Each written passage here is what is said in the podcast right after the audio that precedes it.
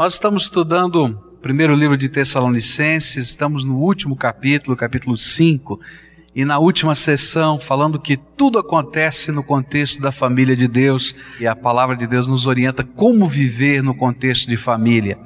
Aprendemos na primeira secção que nós devemos reconhecer que Deus institui líderes no meio dessa família para que haja a condução desse rebanho.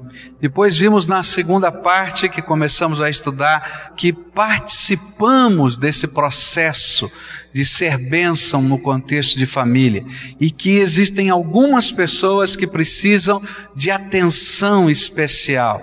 Nos versículos 14, 15 e 16, aprendemos que alguns membros da família precisam do cuidado de toda a família, não apenas dos líderes.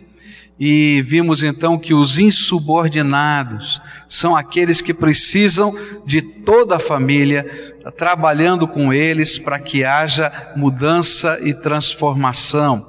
Depois estudamos a respeito dos desencorajados, que precisam do apoio, do sustento, do fortalecimento de toda a família.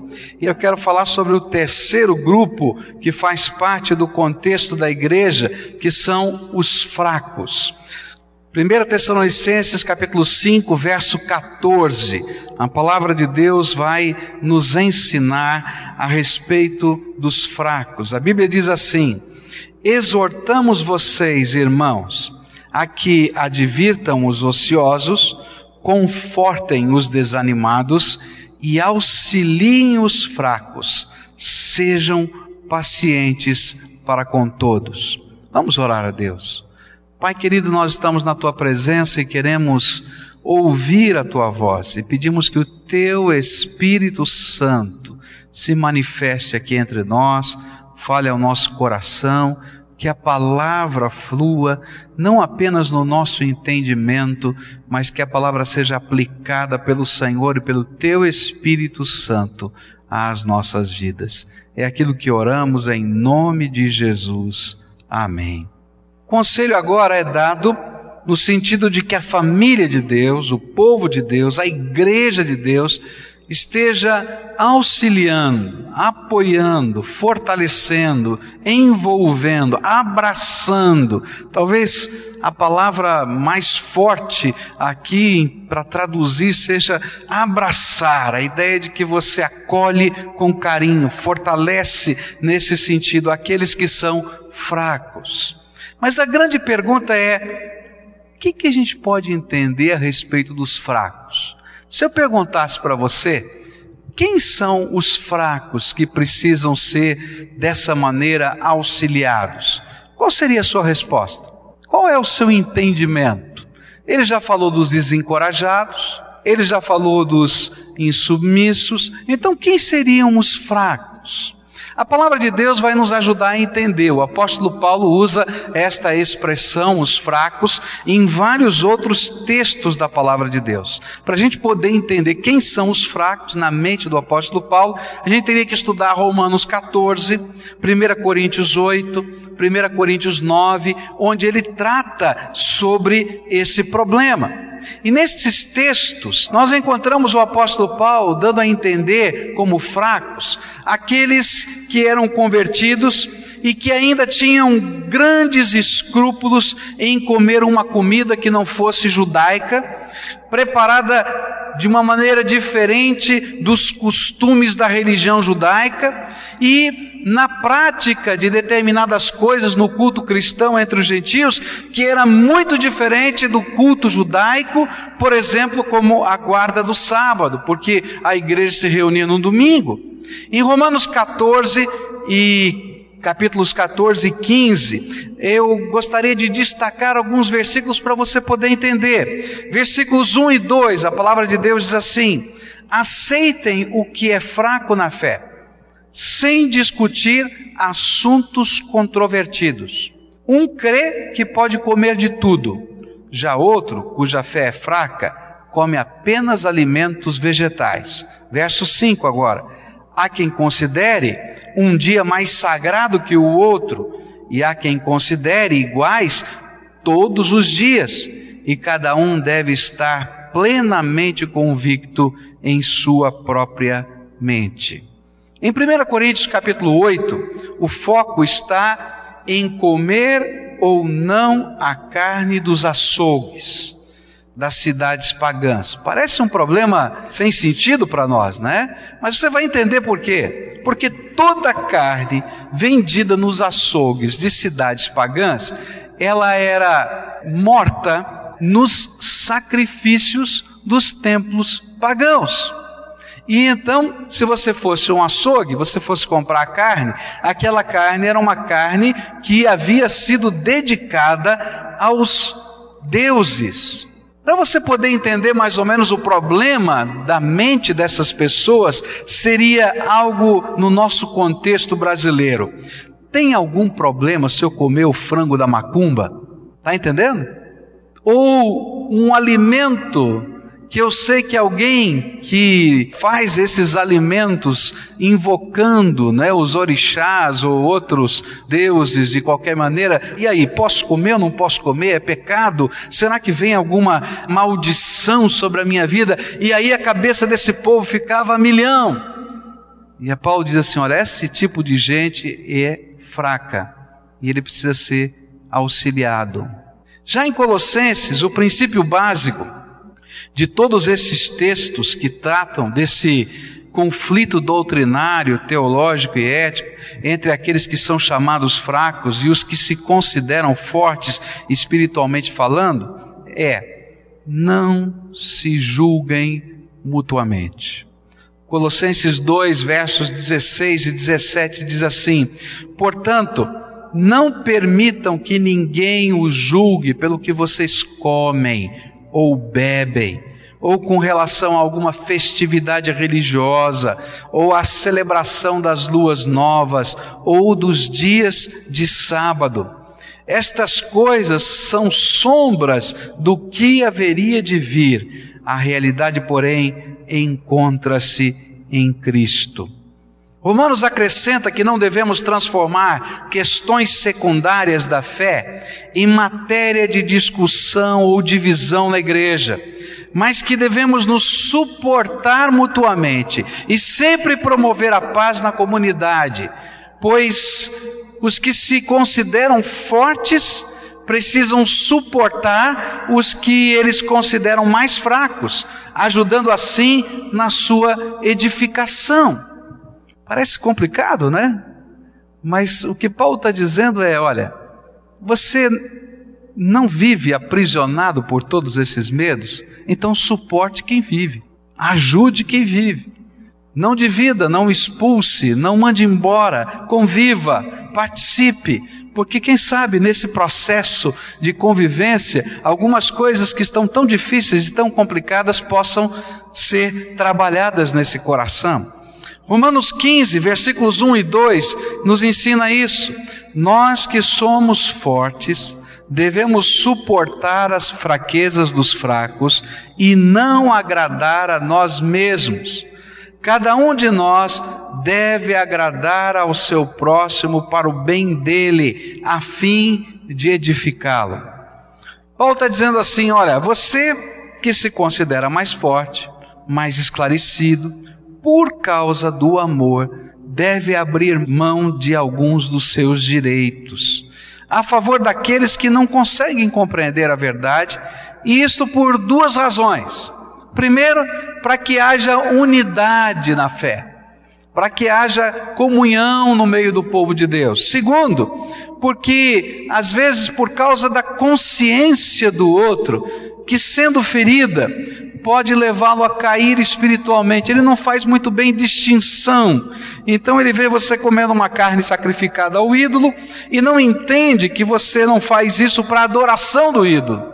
E aí, quem sabe, ele se sinta movido a adorar outra vez os ídolos que ele havia abandonado, e aí você se tornará uma pedra de tropeço. Ou quem sabe até pela desculpa que esse seu entendimento vai gerar na consciência dessa pessoa de voltar a trabalhar o seu antigo paganismo num sincretismo religioso, misturando um pouco disso com um pouco daquilo para fazer uma, um grande balaio, né? Fazer uma misturança toda. Então ele diz: olha, não é assim. Você que tem maior entendimento, anda mais devagar, chega junto, caminha junto, para que essa pessoa possa crescer e possa não ser ferida na sua consciência. No capítulo 8 do 1 Coríntios, verso 7, a Bíblia diz assim: Contudo, nem todos têm esse conhecimento. Alguns, ainda habituados com os ídolos, comem esse alimento como se fosse um sacrifício idólatra e como a consciência deles é fraca, fica contaminada. Por isso, Paulo vai dizer: precisamos auxiliar e suportar o que tem estas crises de consciência. E essa pergunta agora é: como? De que maneira? Que, que a gente faz com alguém que tem um medo terrível de que um despacho de macumba venha a destruir a sua família, a sua casa, o seu casamento, o seu dia a dia? Que se ela receber um presente de um vizinho e por causa desse presente então a desgraceira veio na sua casa. Está entendendo o que eu quero dizer? Como é que a gente lida com pessoas assim? O que, que a palavra de Deus diz? A primeira coisa que a Bíblia diz é: não os condene. Não os condene. Por quê? Porque se nós entrarmos numa briga, questões que não são tão importantes para a verdadeira fé dividirão a igreja. E aí vai sair um partido que faz isso, um partido que faz aquilo, outro partido que faz aquilo outro, e a igreja perde unidade. E aí o que Paulo está falando é um negócio complicado, gente, difícil. É, anda junto, caminha junto, caminha junto. E não permita que questões secundárias dividam a igreja de Jesus. E quando a gente vai andando junto com amor, a gente vai experimentando juntos também a graça e o poder de Deus no meio da comunhão dos santos. E aí algumas coisas que eram tão complicadas de serem entendidas caem por terra. Eu me lembro de uma ocasião que o meu pastor tinha um compromisso para pregar e ele pediu que eu fosse pregar no lugar dele, mas ele não avisou a igreja e o pastor que estava aguardando, né, é que viria um seminarista adolescente pregar no lugar dele. Você imagina a confusão que eu entrei. Peguei o trem, não é? E aí fui para a cidade do interior de São Paulo, saí de madrugada, cheguei lá é, cedinho de manhã, e aí não sabia nem como chegar naquela igreja. Aquela igreja ficava numa região rural, tive que arrumar alguém que me desse uma carona para chegar lá naquela igreja, porque não tinha condução para chegar lá. E quando eu chego lá, aí a pessoa leva o susto, um pastor já idoso, né, de uma igreja muito tradicional, mas muito tradicional mesmo, e ele então disse e o seu pastor é, tá, não veio, me mandou no lugar para pregar, e ele me olhou de alto a baixo, assim, né? Primeiro, eu não estava de terno. Na verdade, eu nem tinha terno naquele tempo. E segundo, eu tinha um cabelo comprido naquele tempo, usava um cabelão comprido, né?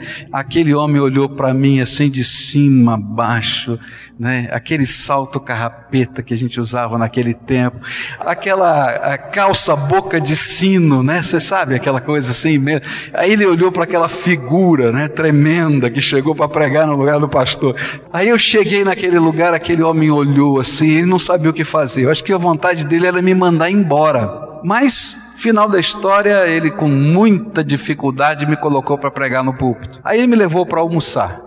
Aí almoçamos. Aí visitamos algumas pessoas da comunidade dele. Quando já estava no final da tarde, que eu ia pregar à noite de novo, aquele pastor não aguentou e desabafou comigo: Olha, quase que eu não deixei você pregar. Olha, achei muito desaforo o seu pastor te mandar e não me falar nada. Depois chega você, um adolescente, cabelo comprido, essa roupa esquisita, no meu púlpito só se prega de paletó. Mas eu não podia imaginar que Deus usa gente de cabelo comprido.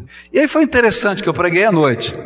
Passaram-se mais ou menos um ano, eu estava na mesma cidade e estava dirigindo um acampamento. E aí o pastor ficou sabendo que eu estava lá dirigindo o acampamento. Ele foi lá e veio me convidar para pregar no domingo na igreja. Eu olhei para ele e falei assim: Pastor, eu estou no acampamento, eu só tenho jeans e camiseta. Ficou pior do que antes. Ele disse: Não faz mal, Deus usa você assim mesmo. Pode vir. Que coisa interessante, porque quando a gente vai convivendo em amor, coisas da graça de Deus vão acontecendo. E a ministração do Espírito tem um valor muito maior do que a disputa de palavras. E é isso que Paulo está dizendo: olha, se está acontecendo alguma situação assim, tenha paciência. Caminha junto, porque a ministração do Espírito vai acontecer e vai haver crescimento e compreensão das Escrituras. Se houver respeito, as portas não se fecham, o coração fica aberto. Em alguns momentos, você vai até abrir mão dos seus direitos em amor pela unidade da fé. E aí, coisas vão acontecendo e a gente vai vendo a graça de Deus se sobrepondo a tudo isso. O nosso papel, segundo a Bíblia, é amparar estes irmãos e ajudá-los na sua caminhada espiritual através do amor e da aceitação. E a unção do Espírito, o amor e a aceitação promoverão o fortalecimento. Recentemente houve um problema aqui na igreja, né? Lá na sala de oração tinha um quadro, que eu gosto muito daquele quadro um quadro é, antigo sobre o mundo. Eu comprei esse quadro para a sala de oração quando eu estive lá nos Estados Unidos, né, e na cidade de Chicago, e eu achei ali numa galeria, achei uma coisa tão linda, eu pensei na sala de oração no lugar de missões. É um quadro antigo que fala sobre o pensamento a respeito do mundo, né, que as pessoas tinham.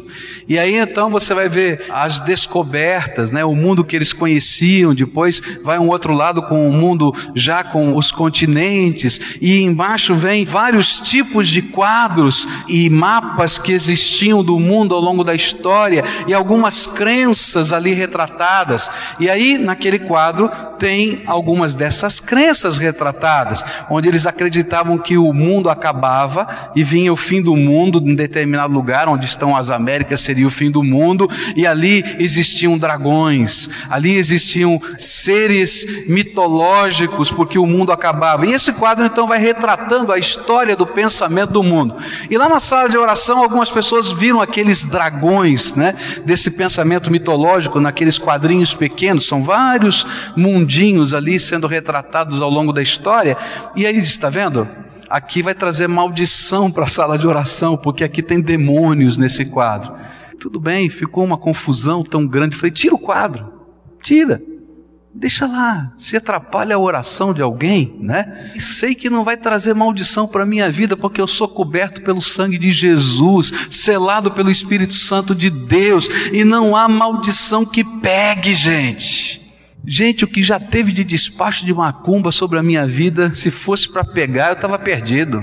Mas eu sou selado por Jesus.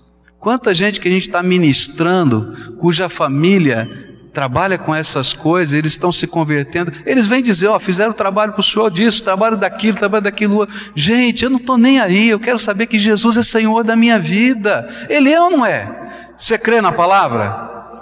Paulo vai dizer algumas coisas sobre essa questão de consciência. Ele diz assim: olha, vai no açougue, compra carne e não pergunta nada. Leva a carne, dá graças a Deus e come. Agora, se o cara falar, é uma carne que eu sacrifiquei especialmente aos ídolos para você, você diz, muito obrigado, não vou comer. Ele diz assim, não porque o ídolo seja alguma coisa ou que tenha poder sobre a sua vida, mas por causa da consciência dele. Ele acha que está fazendo alguma coisa para o seu bem, mas na verdade é idolatria, não vale a pena. Então você diz não por causa disso. É isso que está escrito na Bíblia, pode ler.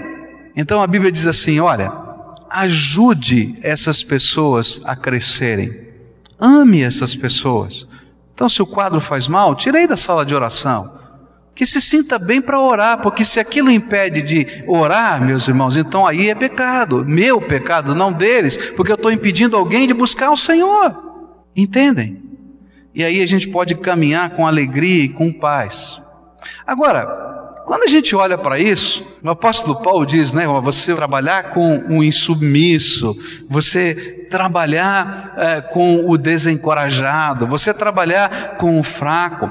Esse tipo de ministério pessoal não é fácil. Por isso, Paulo dá-nos alguns conselhos para nos encorajar, para dizer como é que a gente faz isso. E aqui duas ideias são importantes. Perseverem nesse propósito de amor, de unidade, de construção, de caminhar juntos na graça de Deus. Outra ideia que está nessa expressão é suportem.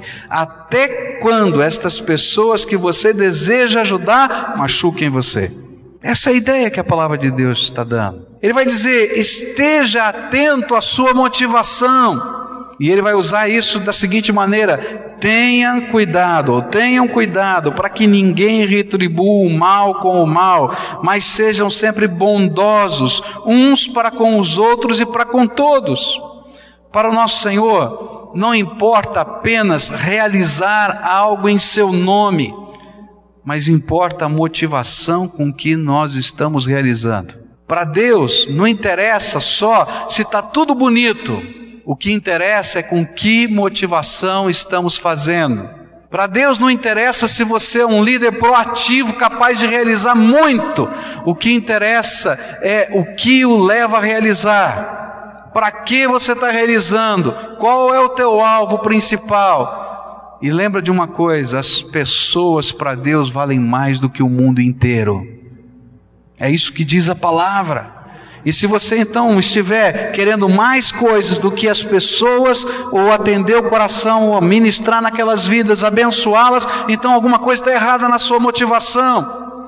E aí a gente se torna aquilo que o mundo é. O que, que é o mundo?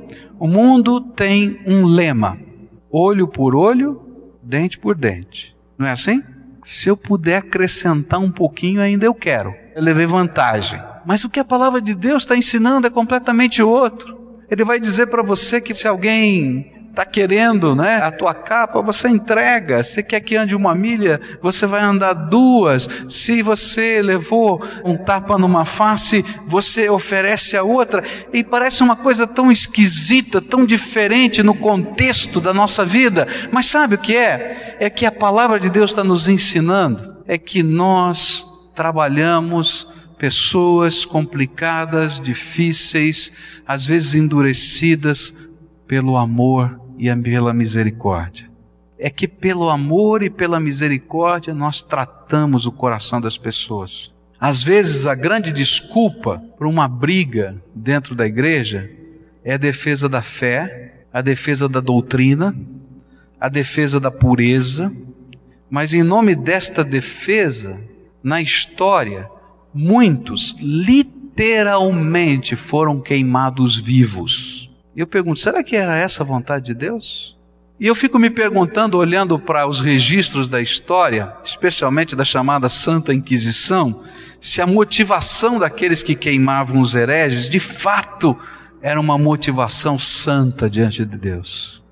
A nossa motivação precisa ser a mesma do Senhor. Ele é o nosso modelo, ele retribuiu o nosso pecado, tomando o nosso lugar em profundo amor lá na cruz. Mas sabe o que é pior? É que às vezes nós entramos numa grande confusão porque nós mesmos acreditamos nas nossas falsas desculpas e muitas vezes não conseguimos discernir a nossa verdadeira motivação. E às vezes nós estamos brigando por causa do patrimônio eclesiástico, nós estamos brigando como representantes de um grupo, mas na verdade a nossa motivação é controle e poder. Não tem nada divino nem santo nesse negócio. Eu não estou dizendo para você que não existam heresias que devam ser condenadas. A palavra de Deus vai dizer que sim. Quando essas heresias ferem o alicerce da fé e levam pessoas para o inferno. Mas há coisas que a gente pode aprender a conviver junto e que a graça de Deus pode nos ajudar a crescer mutuamente, a desenvolver-se mutuamente. Por isso a Bíblia diz: tenham paciência, olha bem para a motivação com que você está ministrando. E por fim, ele diz assim: alegre-se no seu ministério. Eu acho tremendo essa questão. Sabe por quê? Porque servir a Deus, que é também servir pessoas, não pode ser um peso na nossa alma. Se tem alguma coisa que se torne peso para você, então para, porque Deus não quer. A Bíblia diz um negócio tão sério, né? Deus ama aquele que dá com alegria. E Paulo está dizendo o seguinte: ó, se você vai trazer uma oferta, e essa oferta não é prazerosa, você não faz isso para adorar a Deus, fica com ela, Deus não precisa. Está entendendo?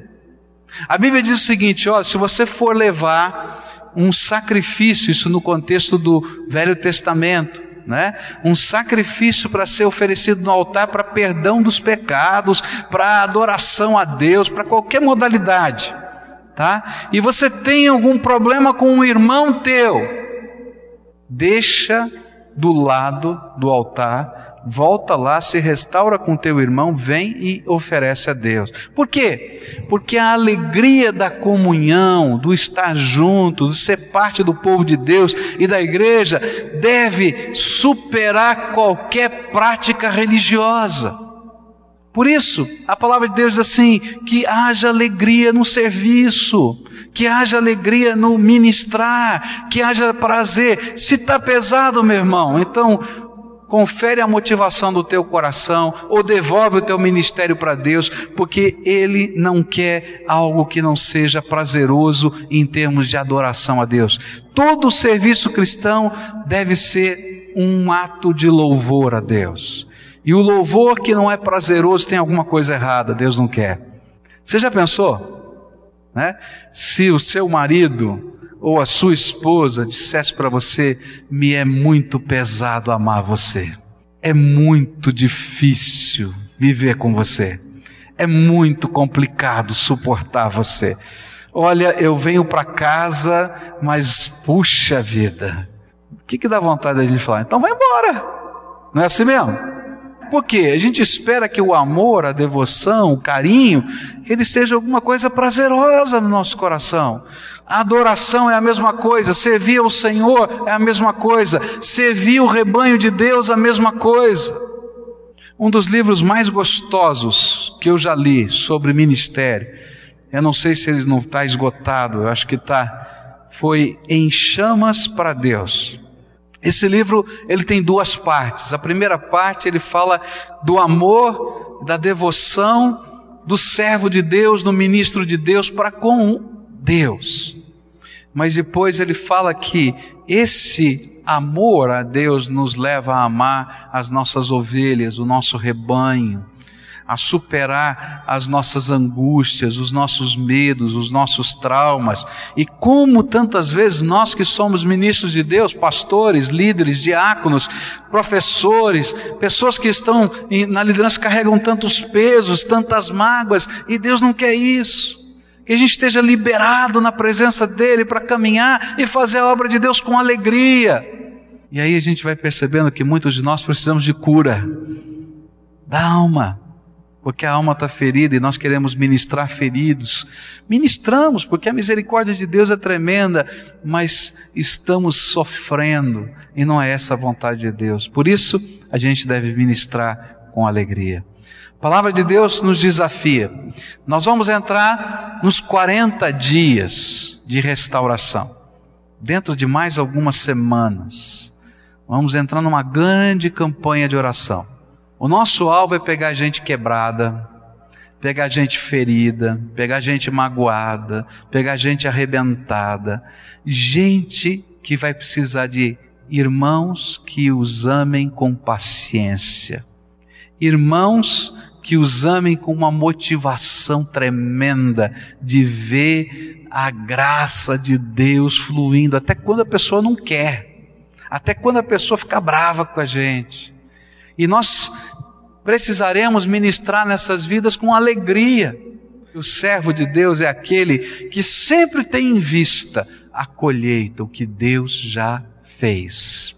Ele já fez no céu e que a gente vai ver acontecendo na terra pelo seu poder e pela sua glória. Queria orar com você, é, talvez você esteja vivendo crises de consciência.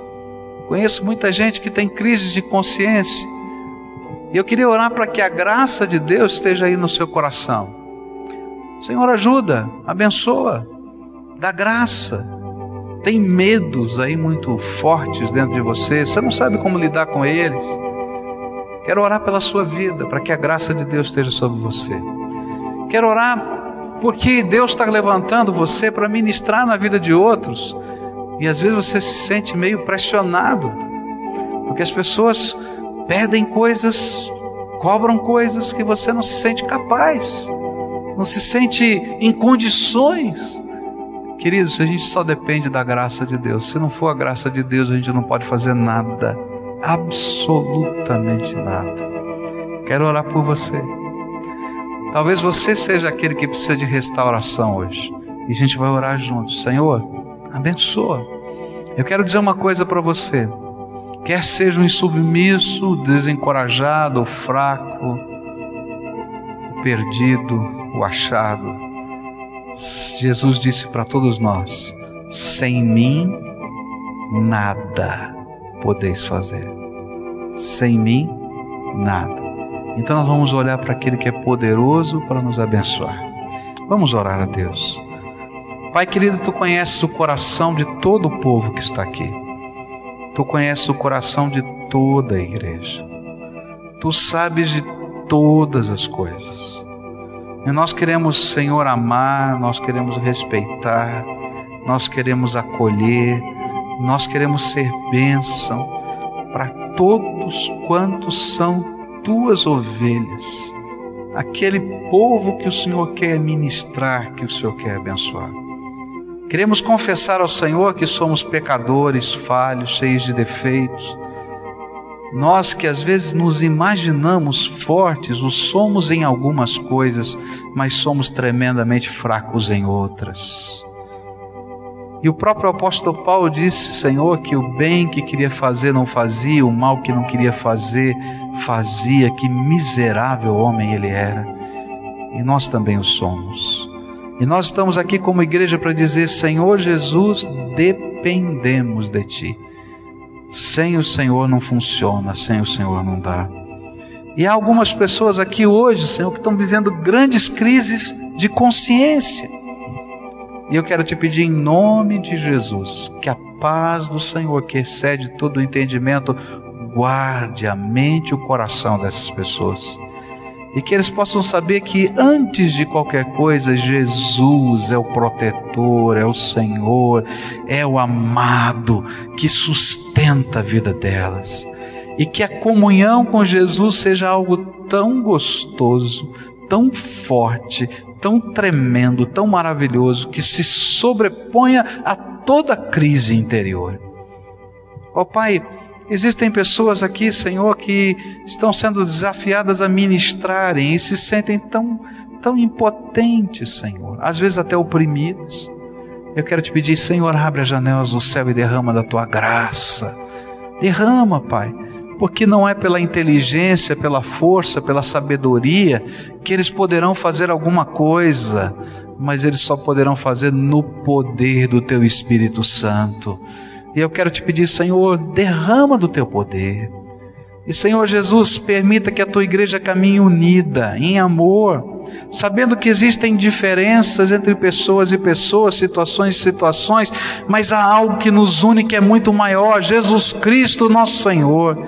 E nós queremos servir e adorar ao Senhor de todo o nosso coração.